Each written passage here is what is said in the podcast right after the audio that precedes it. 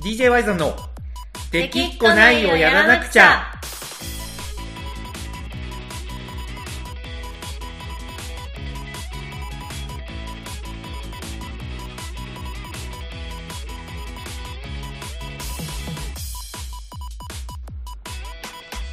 はいこんばんはワイゾンですコナコです。はい。というわけで、この子さん、あのー今日ね、収録が今12時回ってしまったので、はい。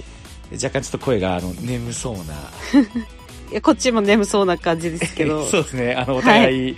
あのー深夜になってしまって、ちょっとね、最近いろいろ多忙になってしまって、特に今週がね、はい。まあなんでちょっと収録が遅い時間になっちゃったんですけど、あの、時間合わせていただいて、あの、ありがとうございます、本当に。いえ、とんでもないですよ。そうなんですよ。まあね、今週はね、あのーヘビーリスナーの一人である愛子ちゃんが、はい。サマーウォーズについてね、話してほしいっていうリクエストが来たので、はい。先週末言ってましたね。あそうなんですよ。あの予告したからにはね、もう何としてでもこのサマーウォーズについて語らないといけないと思って、はい。まあ見ましたよ、ほんまに。昨日ね、名古屋から深夜バス、夜行バスでね、広島まで帰ってきたんですけど、その夜行バスの中でなんとか見ました。あ、夜行バスの中で見たんですかそう、夜行バスの中で見まなんした。か、なかなか、サマーウォーズを見るには、はいなんか、せんはふさわしくない出演者うをん、まあね、夏、夏、なんか描写とかもなんかね、夏満載な感じのテイストだったんで、まあまあ、なんか夏3月といえばにねみたいなやつなんでね。 3月初旬の夜行バスの 中しかも高速道路がなんか事故で渋滞がすごく て、い予定時刻から2時間半ぐらい遅れて着いたんですよね本当ですかいやそうなんですよやばーそんな結構過酷なあの夜行バスの中 でまあなんとか見てまあねあのー夏にね見たかったなっていうところが本音ではあるんですけど まあ、そうですね。あれはやっぱ夏に見た方がなんか2割、2割増しというか、1.5倍ぐらい良さそうだね。なんか夏の、まあ、風物詩じゃないですけうど、んうんうん一応そんな感じですよね。まあだってサマーウォーズですもんね。なんつってそもうタイトルがね。そうですよ。うん。で、だからちょっと僕あんまりあれ調べたりとかできてないんですけど、はい。あれは時系列的には時をかける少女のはい。あ後ってことよね。そうですね。作時を品か中けでる言えば少女より、後うんにうんうんうん作られた映画ですね。そういうことね。はい。で、狼子供の雨と雪よりは前ってことよね。そうですね。その二つの作品のうん。間ですねあ、。間なんだ、もろに。もろはいはいはい間です。そういうことよね。で、はい僕はね、その前回話した通り、時をかける少女はこの間見て、はい。で、狼子供の雨と雪は前見たことあったんですよね。ふんふん。で、両方すごく好きだったので、なんか、あのーサマーウォーズもね、楽しみにしてみたんですけど、はい。なんか、ちょっと正直な感想としては、テイストが、はいな。んかその二つと、なんかちょっと違って、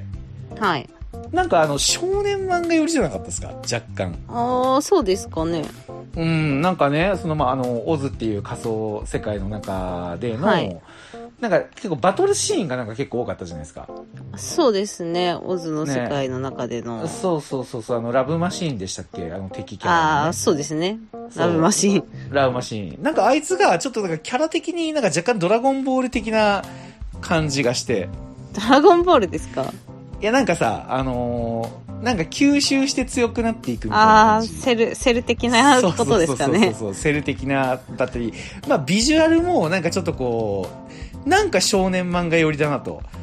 ああ、まあ、うんそうですね。最終的になんか強そうな感じになってましたもんね。そうそうなんかね時をかける少女とがそのもうもろにその青春というかはい。なんかそういうまあタイムリープっていう要素はあれど生活はなんかものすごい日常に近かったというか、うんね、中での話だったり、まあ、狼子供の雨と雪も、なんかね、その、狼の子供っていうところは、ちょっとね、あの、現実離れしてるのかもしれないけど、ただ生活はなんか、あの、田、田舎のね、うん。ね、あそこで、山奥で暮らすみたいな感じだったりとか、はい。なんかね、なんか、なんかちょっと、なんて言ったらいいんだろうな。なんか少年漫画テイストをすごく感じましたね。サマーウォーなるズ。ほど。うん。で、やっぱり、これは本当好みの問題だと思うんですけど、はい。僕はちょっとあ合わなかったですねいやー、そうだろうなって思いましたよ。あ本当にはい。いあもう予測できてたのや、Y さんはサマーウォーズ違うだろうなってちょっと思いましたよ。なんかもうあれワイザンソムリエみたいになってるねなんかこの間のあれといいいやーだからもう正直うん DVD も買って、まああそれもはいね、はい監督リスペクトってことで別にいいんですけど、なんかはい時をかける少女を見て、ちょっと期待してるんだったら、うんいやー合わないだろうなって思いながら先週ちょっと話してましたよ。マジでいやうんさすがやね、そうなんですよ、はい。うん、だからちょっとね愛子ちゃんがすごく好きな作品なんでって言ってたのではい。ちょっとねなんかしかも別になんか何がなんかジャッジをしたいわけじゃないんであれなんですけどはい。まほん僕の好きなテイストではなかったっていううん。ところがもう本当正直なところですはい。だからちょっとコナコさんに聞きたいですね逆にあのサ感想マーウォーズの魅力というかうんなるほどね。うんまず、うんこれサマーウォーズって、うん公開されたのが2009年なんですよ。はいはいはい2009で、年、 Y ね、 Y さはんさん今年もう2021年になってから見てるわけじゃないですか。い12年前ってことよねそうそうそうそう。うんだからなんか割となんとなく見れるんだと思うんですけど、はいはいなんか私結構公開当時から見てて、まはあい何回ももう見てるんですけど、はい、もう2009年なんてスマホも持ってないんですよ、自分。まあそうよねうんそうそう。で、作品の中でもみんなガラケー持ってるじゃないですか。あのワビスケだけスマホだったよねあ、そうそうそう。ワビースケだけ、あうの、んアメリカ帰りのエンジニアなんで iPhone 使ってるんですけど。 iPhone あのボタンを押すタイプなんそやうねそうそうそうそうそう。んんんでも、基本みんなガラケー使ってて、うそれなのにあの、なんかオズの世界観っていうのがすごいな、みたいな。んまあちょっと確かに2009年からしたらだいぶ未来的ですよねえそうそうそうそう。うんなんか今割と現実できることが追いついてきてる感じしますけど、うんやっぱなんかあの当時、うんあのネットの世界観とか、なんかすごいえ最先端なのえこんなことその、うんこの「サマーウォーズ」っていう作品の中の世界観ではうできるようになってんだみたいな感じとはいはか、なんかそれにうんこう対比してじゃないけどその実際の舞台っていうのはなんか長野県のめっちゃ田舎の旧家みたいなとこじゃないですか。はいなんかそういう対比っていうか、あんな田舎にさ、まあうん集まってきてる人だから、実際は生活してるのはわかんないけど、あんな人たちがめっちゃこんなすごいネット駆使してるみたいなところで、うんなんかすごい、その世界観がその時をかける少女とは全然違うけど、うんなんか設定が面白いなってすごいあー思ったのがまず、そう、私はだから割と好きな世界観なんですけど、うんなるほどなるほどそう僕あのー建物はすごく好きでしたあのーその集まってたところのあれはおばあちゃん家になるのかなあー、おばちゃんちですかね。うん、あの、あの日本家屋陣内家ね。あ、陣の内家、そうそうそう、陣の内水産の、 陣の内家の、あの建物はものすごい好きでしたね。うん、そう、であ多れ分すごい、うんはいはい。そうそうそうそう。で、多分僕は、あそこに、なんか、オズっていう世界観が来るのが、やっぱあれなんだね。どんだけなんか頭柔らかくなったつもりでも、はい。多分ちょっと嫌だったんだろうね。あー、なるほどね。うん、なんかあの世界、な長野の山奥のあの建物のあの夏って感じのところで見たかったのが、多はい分オズ、オズではなかったんだろうね、僕は。なるほどね。うん。なんかあれの、すごく自然とか建物が綺麗だっただけうに、ん。なんかちょっと面食らってしまったって感じでしたね。なるほど。おまあ、オズがなければ、うんまあ、全然サマー王女の話は成立しな まあい感じ まあまあまあ、なんそうでなんだけどね。そうなんだすけど。まけどね。あ、合わなかったんですね。べ別のうん映画をどうぞ見たくなっちゃいますけど。うん、まあ、そうね。まあ、それは好みうなんでしょうがないですけど。んまあ、で好もみだね。うん。そうですね本でもなんかね、当に。うん。うんなんだろう、でもなんかこう、細かい設定で好きなところがすごいたくさんあるんですけど。はいはい。あの、カズマくん、キングカズマ、あわは、いかります、わかりますわかりまなす。んかあの子うんが、そうそうそう、うん。あの、格闘のチャンピオンのアバターを使ってるね、子うがんうんカズマくんって言うんですけど、うん。その子が親戚の中で一う人ん師匠って呼んでるおじさんいたのわかります、 師匠って呼んでるおじえー、ど、うんど、えー、ど、ちょっとわかんないですね。そう、なんかあの、うん。タンクトップ着て、すごいなんか、我ら陣の内家は、みたいな熱く語るおじさん。だからちょっとあのアメリカンな感じの人アメリカンかなまあな船、んか船持ってくる人。ちょっと太ってる感じの人あ、そうそうそうそうそう。あーはいはいうんうんうんで、真っ先に、うんこれネタバレ全然あり、うんありですよね。ありありですねそうまあなんか様もううんそう、栄おばあちゃんがさ、ま、死んじゃった後にさ、真っ先に、なんか、弔い合戦だ、みたいなうんうん感じで言ってあたーおじさはいはいん言ってましたねのことを師匠って呼んでるんですけど、うんなんかそこの関係性がすごい好きで、はあの、なんで師匠って呼んでるかっていうと、あうんその、カズマくんってもともといじめられっ子なんですよ。なんか言ってましたねそうそうそうそうう。で、いじめられっ子だけど、うんなんかそれで格闘技を教えてほしいって言って、うんその師匠って呼んでる親戚のおじさんからオズ経由で遠隔で、その少林寺拳法かなんかを習ってたんですよ、ほうだからなんか師匠って呼んで、うんあの親戚の中ではこうツンってしてるけどあの、うんおじさんにめっちゃ懐いてたりうんあとなんかこう栄おばあちゃんがこう亡くなった後うんこうみんな同じ部屋に集まってきてはいるんだけど会話もなくてこう横スクロールみたいな感じでこうずーっとシーンがわかるわかるわかるあー映るとそここあはる良かったじゃないでねすか、うんそうああそこあのの縁側の演向こうの景出そう色そうがそうこう映ってねうんわかるわかるそうすごい、うんあそこの演出好きなんですけど、うんで特にそのカズマくんのうんお母さんうがん座ってる、後ろにねこう、うん反対側向いてるんですけどカズマくんが寄り添ってる感じとか、はいはいはいはいめちゃくちゃ好きでなるほどなるほそうどだから私はカズマくんがめちゃくちゃ好きですねはいはいカズマくんさあのースケットダンスのはいあのー生徒会のああの人に似てないですかあのに生徒会ききキリかなキリ忍者忍者のキリキリまあ似てますかねなんかあの髪型といいなんか、はあの目の感じといい僕なんかすごいあなんか似てんなみたいな感じの印象あーでもまあ Y さんの引き出しの中では似てるかもしれないですよねいやいやいやいやいやそんなそんな俺がまるでなんか映画を全く見てないみたいな。 まあ、映画、アニメとかのね、うんうん引き出しが私より少ないと思うあんで。まあまあ少ない。 ね。そうそう。、はいい。やでもね、なんかカズマくんのキャラは確かに僕も魅力的だなと思いましたよ。はい。あのー、カズマくんがラブマシーンに、初め優勢で、はい。でその時にちょっとこうネットが盛り上がって、はい。ネタというかオズのねあの人たちが盛り上がって、でその後で劣勢になった時になんかがっかりだみたいな感じの、世論が一気に変わったみたいな感じのね、はいあっ。たじゃないですかうん。いあれって考えてみたら2009年に書いたって考えたらちょっとすごいね、や、すごいんですよね。うん、なんかセリフとかもね、うん確かなんかこう、ネットだからって何をしてもいいと思うなよみたいなことをうんうねんうんう、ん言うセリフがあるんだけど、うんなんかこう、当たり前の何気ない言葉だけど、今聞くと、なんか余計に染みるというか、なんていうか。まあほんまね逆に今聞くと自然っていうか、うん。あ当たり前に聞こえちゃうけど、うん2009年って考えたらなんかすごいなと思って、いやそうなんですよ、うんなんか今ほど個人が自由にうん、そのネットでね発言したり、当たり前のようにしてなかったと思うんでそう2009です年なんてねそうですね本当に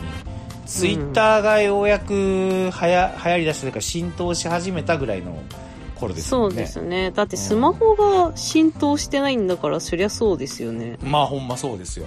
うんあそうなんかねそう、うんセリフのね一つ一つがね、うんこうさらっと流しちゃいそうな普通のセリフなんだけど、うん割と好きみたいなのいっぱいあるんですよ、ーなんか、ううまあ、最後に見たの結構前なんで、ううんろ覚えなんですけど、うんなんかこの栄おばあちゃんがこういっぱい電話かけるシーンあるじゃああなはいいですか。はい、ううなんかね、あのシーンが、なんか理由がわかんないんですけど、毎回すごいなんか泣きそうになるんですけど、はいなんかこう、確か、こう、大事なのは、こう、人と人とのつながりだみたいなセリフがあって、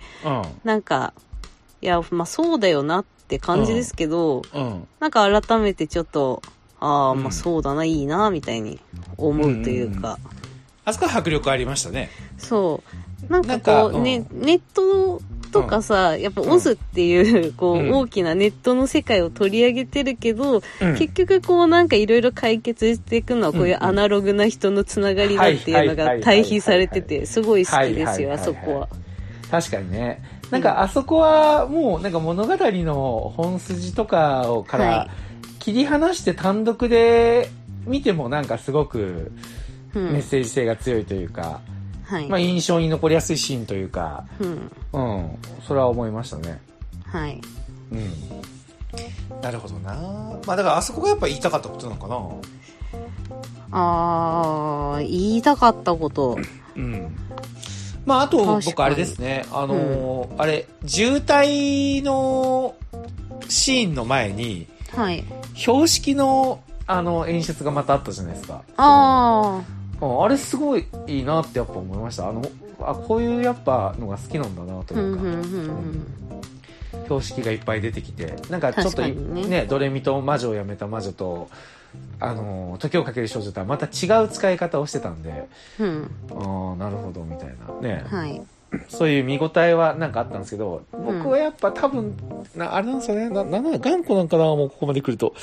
例えば バトルシーンがあったことがなんかなんかすごいびっくりしてはい。多分それが最後まで受け入れられなかったんだと思いますねまあ、あると思わないで見たらい、やそうなんよそんな感じなんですかね。うんそうなんよだからなんかあのもう勝手にそのサマーウォーズっていうのの世界観を、はいそ。の時をかける少女と狼子供のあい間にねあるみたいなイメージで見ると、はい。なんか夏夏休みに、は。のないんか、まあ、夏休みの思い出なんだろうけどあれ もななんかもっとこうちょっとなんか牧歌的っていうのもなんか違うけど、はい。もっとなんか昭和の夏休みみたいな感じの僕の夏休みみたいな。そうう。そうそうそうそうでそこに、まあ、例えばサマーウォーズっていうぐらいだからなんかちょっとこう戦車とかはなんか出てくるかもしれないけ どななんていうかななんかあのファンタジーのゆ要素がはい。思ったよりなんか近未来でななんつうんかななんかネットっていう生々しいものはでいなんか見せられるとは思わなかった、ああ、まあみたいなところの今うん見るからっていうのもあるかもしれないですね。ああそういうことね逆にねあんまりリアルじゃなかったんで、2009年に見たときは。はあそういうことかだからもう Y さんには二度と手に入らない感想ですよ。いやほんまそうですよ ねそうなんですよなんはかいどっちかというとそのな7日間戦争とかなんかそういう感じのイメージを、あの、はジャケットとかその絵からイメージしてたんですよねなるほどね。うんだから本当多分もうものすごい面食らったんだろうな本当に、うんまあそういう意味で言ったらすごいんかなまあ。でもまあ、そうね。うんうんなんか、一個、うんあの、思ったことというか、んはいはいはいその、ワビスケっているじゃないですあか。ワビスケそはいのいましたね iPhone 使ってるね。はいはいなんか、ラワブビマシスン作ってケ、たねそうそうそう、ラブマシンを作って、うんなんか結局、その、なんか、いろいろあったけど、まあうん自分が作りましたみたいなのをうんうんうんうん発表してはいやってたじゃないですか。はいはいでもなんかラブマシーンを作るのってそんな栄おばあちゃんになんかん今すぐ死ねって言われてなぎなた作られ、うんつけつけられるようんんなんんことなのかあーはっはてすごい思いましたね。あれは僕はおそらくおばあちゃんが怒ったのは作ったことというよりはい。作った後に想像力が働いてないことだったんかなと思いましたねあそのお前が作ったものでなんか多くの人が苦しんだりとか傷ついたりしてるのかわからないのかいに対してそのそんなのなんか関係ないねみたいなとあとはい金,、金が入大量に入ってくるみたいなところの、なんかそのやったことよりもそれの捉え方に対してあそこまで怒ったんかなっていうのはなんか感じましたね。ー。まあまあそういうことなんでしょうけど、うんいやーなんか、うんなんかな、死ねまで言うと思って、あーちょっとなんかはいはいはいはいいや、怒るのはわかるんですよ。はいで、まあ、はいわびすけも、そんなはい嫌味で言ってるわけじゃなくて、なんかそのまあ素ばあでちゃんに、からですそよう、ね素でうん恩返しがしたくてうん言ってるじゃないですか。うんうんうんうんなんかもうみんなに対する態度と、そうのんばあちゃんに対して、ばあちゃんに恩返しができると思ってみたいに言ってた時の表情がもう全然違うから、うんなんかみんなにはちょっとなんか憎まれ口で、いや、俺別に悪くないもん、みたいな。言ってるところもちょっと態度もおいお前っていうとこあるけど、うんまあ、酒井おばあちゃんにはそういうとこあんま見せずにはい言ってるのに、うんなんかこのえ、死ねまで言うっていうのがすごい、この長年ずっと引っかかっていて。 なるほどね。そう。なん か、うんうん確かに、そうんの、想像力欠けているかもしれないけれど、うん。そうなんか、技術者としてはめちゃくちゃ優秀なわけじゃないですか。はいそんはいな、プログラムを開発、ラブマシンを開発するわけだから。はい、で、はい。ラブマシーンだって、その使い方によってはめちゃめちゃいい技術になるかもしれないのに、はい。なんか、それをね、うんなんかあんな、死ねって言われて、うんえ、なんなんみたいな。いや、これね、これちょ、ちょっと僕そこヘビーな話していいですかはい、ほんまに、ほんまにヘビーな話なんですけど、はい、やっぱね、たまたまなんですけど、はい、僕サマーウォーズ見たのが、昨日3月10日だったんですよね。はい、で、3月10日っつったら、まあ、日本の歴史上、結は構い重要な意味を持つ日なんですよね。はい、あの、東京大空襲の日なんですよ。はい、で、僕、東京大空襲のことについて昨日考えてたんですけど、ずっと。はい、あんまり東京大空襲のこと知らないなっていうのをちょっと思ったんですよ。はい、それで、調べてたんですよね。東京大空襲のことずっと。その、空襲、なんで空襲であんだけの被害が出たのかとか、はい、あのーずっと子供の頃から疑問に思ってることがあって、はいそれが、あのー普通に考えたらですよ、うん、戦時中、しかも戦と戦争末期の、あのー1945年にね、はい、都市部が空襲されるなんてことは、もう結構明らかじゃないですか。うん、けどそれは今の価値観だから明らかに見えるわけで、はい、当時の人はそんなこと夢にも思ってなかったっていうふうに思うかもしれないけど、うん、それだったとしたら学童疎開が活発になっていってることの説明もつかないじゃないですか。うん、だから明らかにあの時代当時、やっぱ空襲は起きるっていう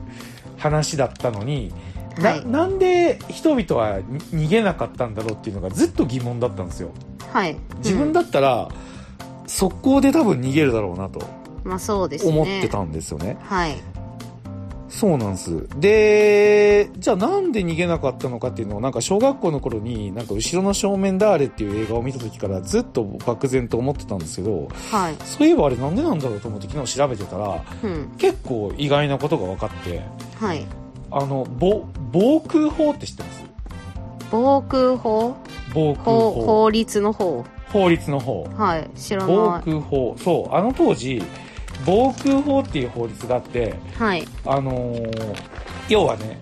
えっと、空襲から逃げることを法律で禁止られて、禁止してたんですよ。へえ、そうなんですよ。これ僕も意外というか知らなかったんですけど、どうしてそこなんですよ。要は、あの、当時の日本家屋ってこう横に連なってたんですよね。はい。だから、一軒が燃えたら、街全体が燃えちゃうんですよ。まあそうですね。そう。で、それはあの、関東大震災とかが、あの、証明してるんですよね。はい。東京で火事が起きたら、一気に燃え広がるみたいなうん。ことになってたんで、要は、その、米軍が焼夷弾を落としてきた時に、はい。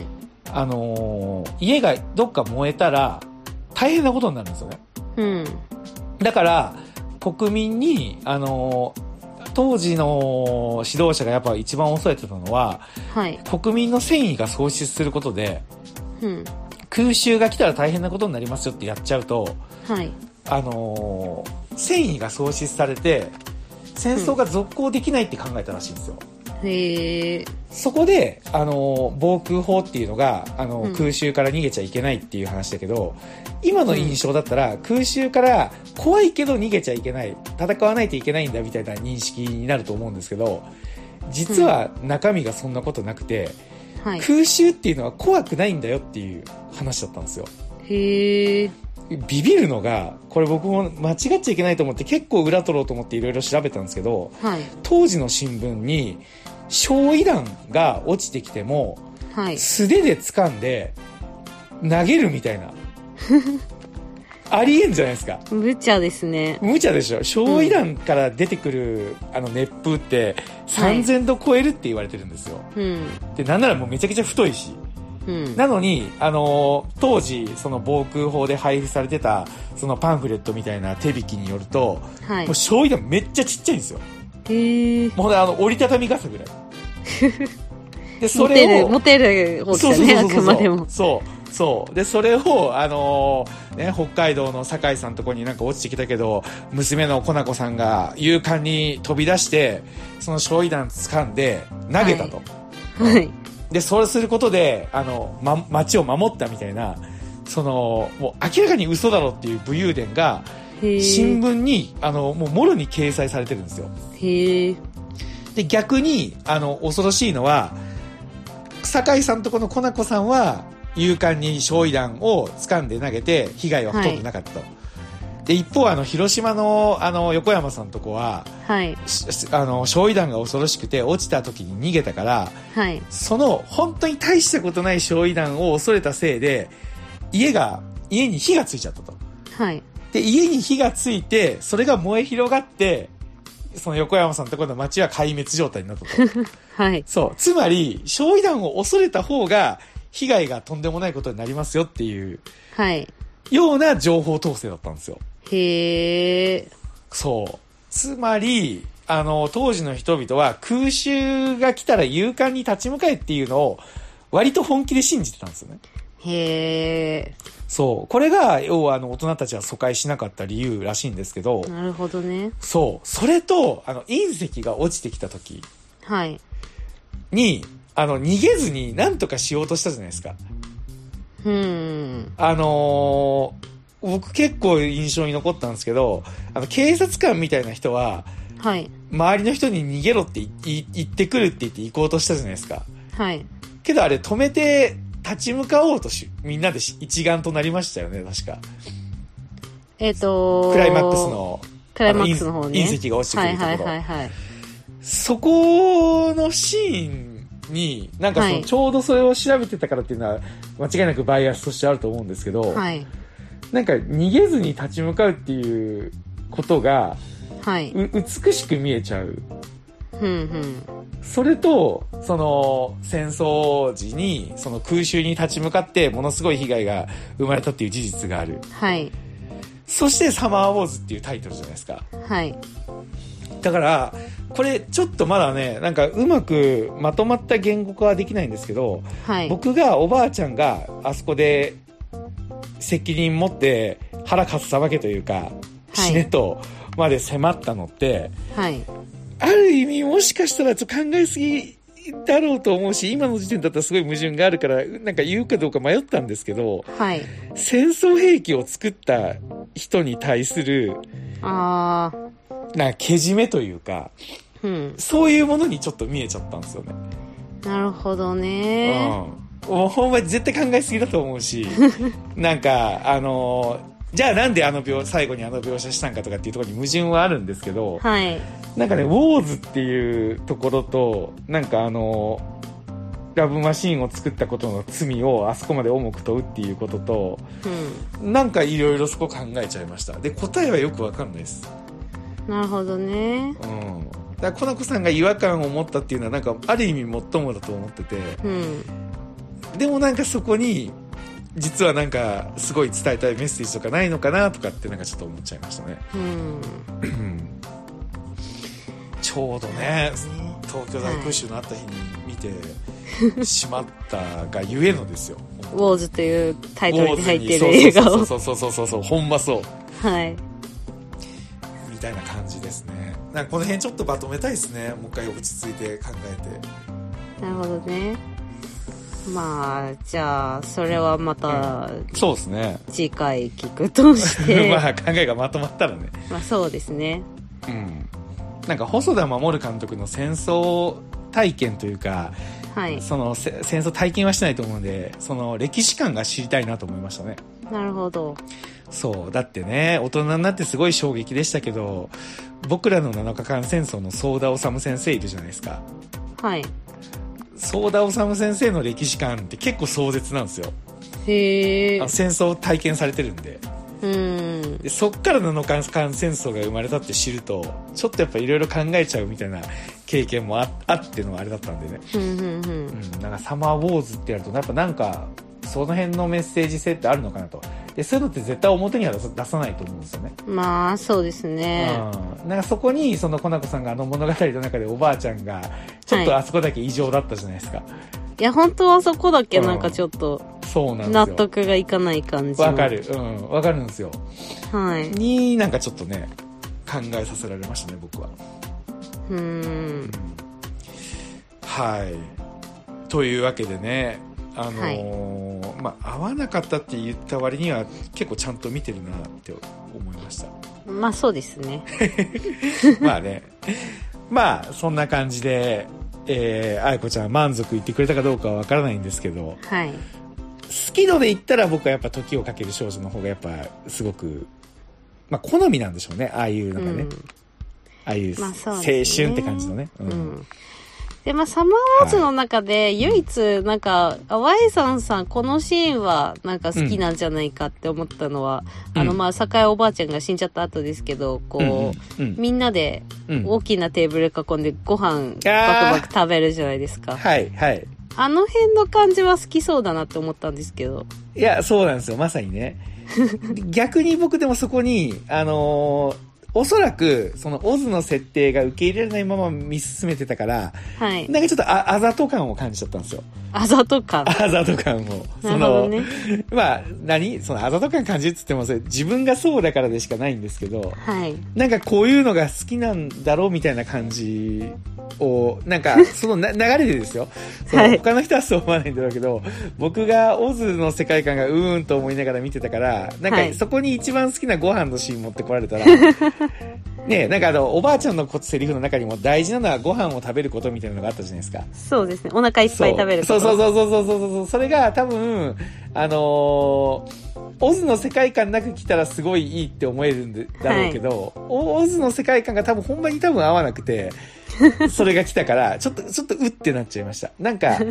うーんって思いながら見てたところにすごい好きなシーン来たからなるほどね。飯食ってるだけ似ると思ってそんうじゃないよ、みたそいうな。そうそうそうそう そうマイさんにピンポイントで向けてねえわ。そう。まあ、自意識が過剰でね、ちょっと申し訳ないんですけど。うん。だから、大体、コナコさん、いい線ついてるなと思いました。ああ、なるほどいやーでもね。すごいななんか僕に合わないってやっぱ思ってたんですねいや思いましたよ本当にいやびっくりそれがあーちょっとでも逆に化け物の子は見てみたいね化け物の子は、ストーリーとしてはいいですし、はいそのなんか子供の成長みたいなところと、はいはいはいいあとはなんかキャャラクター熊鉄っていうのがいるんですけど、こっちの、まあ、親としての成長みたいな感じがあるんで、うんあの、まあ、ストーリーの軸としてはめちゃくちゃ面白いと思いますけど、うんまあ、先に言っときますと、バトルシーンあります。ああまああれはなんかありそうじゃんなんか ありそう、まあ、ありそりそうジャケットというか、う。はい。あの感じがまあバトルしそうそうなそう感そじうそのうそうねそ。うそう多分サマーウォーズになんかほんまにすごい別の方向をなんか思い描きすぎてたんだと思ういや、でもね、うんそれはちょっとわかりますよ。わか私るも、うんなんか、ミステリーとか、人が死ぬ話が好きって普段言ってますけど、うんうんうんうんあの、ドラえもんつけてめっちゃ人死なれたら、 えなしたってなりますから、そうそうなんか思ったんと違うっていうのは結そうなんよ構な拒否感を生みますよね。そうなんですよでそのままガーッと行っちゃったんでうん。しかも夜行バスの中 でね逃げ場がない感じ。そう逃げ場がないあのカーテンでこう囲い囲われた狭い中でちょっと見ちゃったんで、はい。そうなんですよ多分僕サマーウォーズになんか全然違う感じのを勝手に期待してはい。勝手に裏切られ てだからもしかしたらあの時間が経ってもう一回見たらすごい好きって言ってる可能性もなんかないこともないんかなって今コナコさんと話してて思いましたえそう、なんか、なかなかね、シーンごとのとか、うんセリフとかピックアップで見たら、うんなかなかいいうん映画だと思いますし、うんうんやっぱね、ワイザーさん2021年に初めて見たっていうのがね、ちょっと、まあ確かに、うん私ももう得られない感想なんで、確かにく確かに普通にこう、すんなりオズが入ってくると思うから、そこがやっぱちょっと違いますけどね。ああそうすんなりオズが入ってくるからこそうん生まれる抵抗感みたいなのがあるわけね、やっぱね、当時は、こう、オズすんなり入ってこないから、もう序う盤もんオズの説明ばっかだったじゃないですか、最初。はいオズはこんなことができますみはいたいな、はいシステムの説明。うんうんうんうんやっぱね、あれを見て、わ、すごいみたいなのから入ってますからね、こっちそういうは。ことかなるほどな、うん。いや、面白い。なんかちょっと、あのーうん、だいぶ印象が変わったというか、はい。け個人的にはすごい楽しかったです、今回。はいそのサマーウォーズの感想を聞くことが。そうですね。まあうんもう購入までしたっていうことなんで、ぜひもう一度見てほしいですそうね。ね。うん。わかりました。今回、ちょっと、お邪魔女ドレミの話せんかったね、 まあそうですね。俺。うん、まあ、ドレミと魔女をやめた魔女っていうワードは出てきたけど、あれワードは出てきたけど、ワードは出てきたけど、まあそう。そうね。実に何週間ぶりかにドレミの話をするって いう、はいはい。感じでねまあ僕にもねそのそれ以外 YouTube とお邪魔女ドレミ以外のことがあればちゃんと話せるんだっていうことは証明できたと思うんではい。はい引き続き DJ ワイザーの女よろしくお願いいたしますはい。はいというわけで今週はここまでです最後まで聞いてくれてありがとうございましたワイゾンでしたこの子でした。ははいじゃあおやすみい。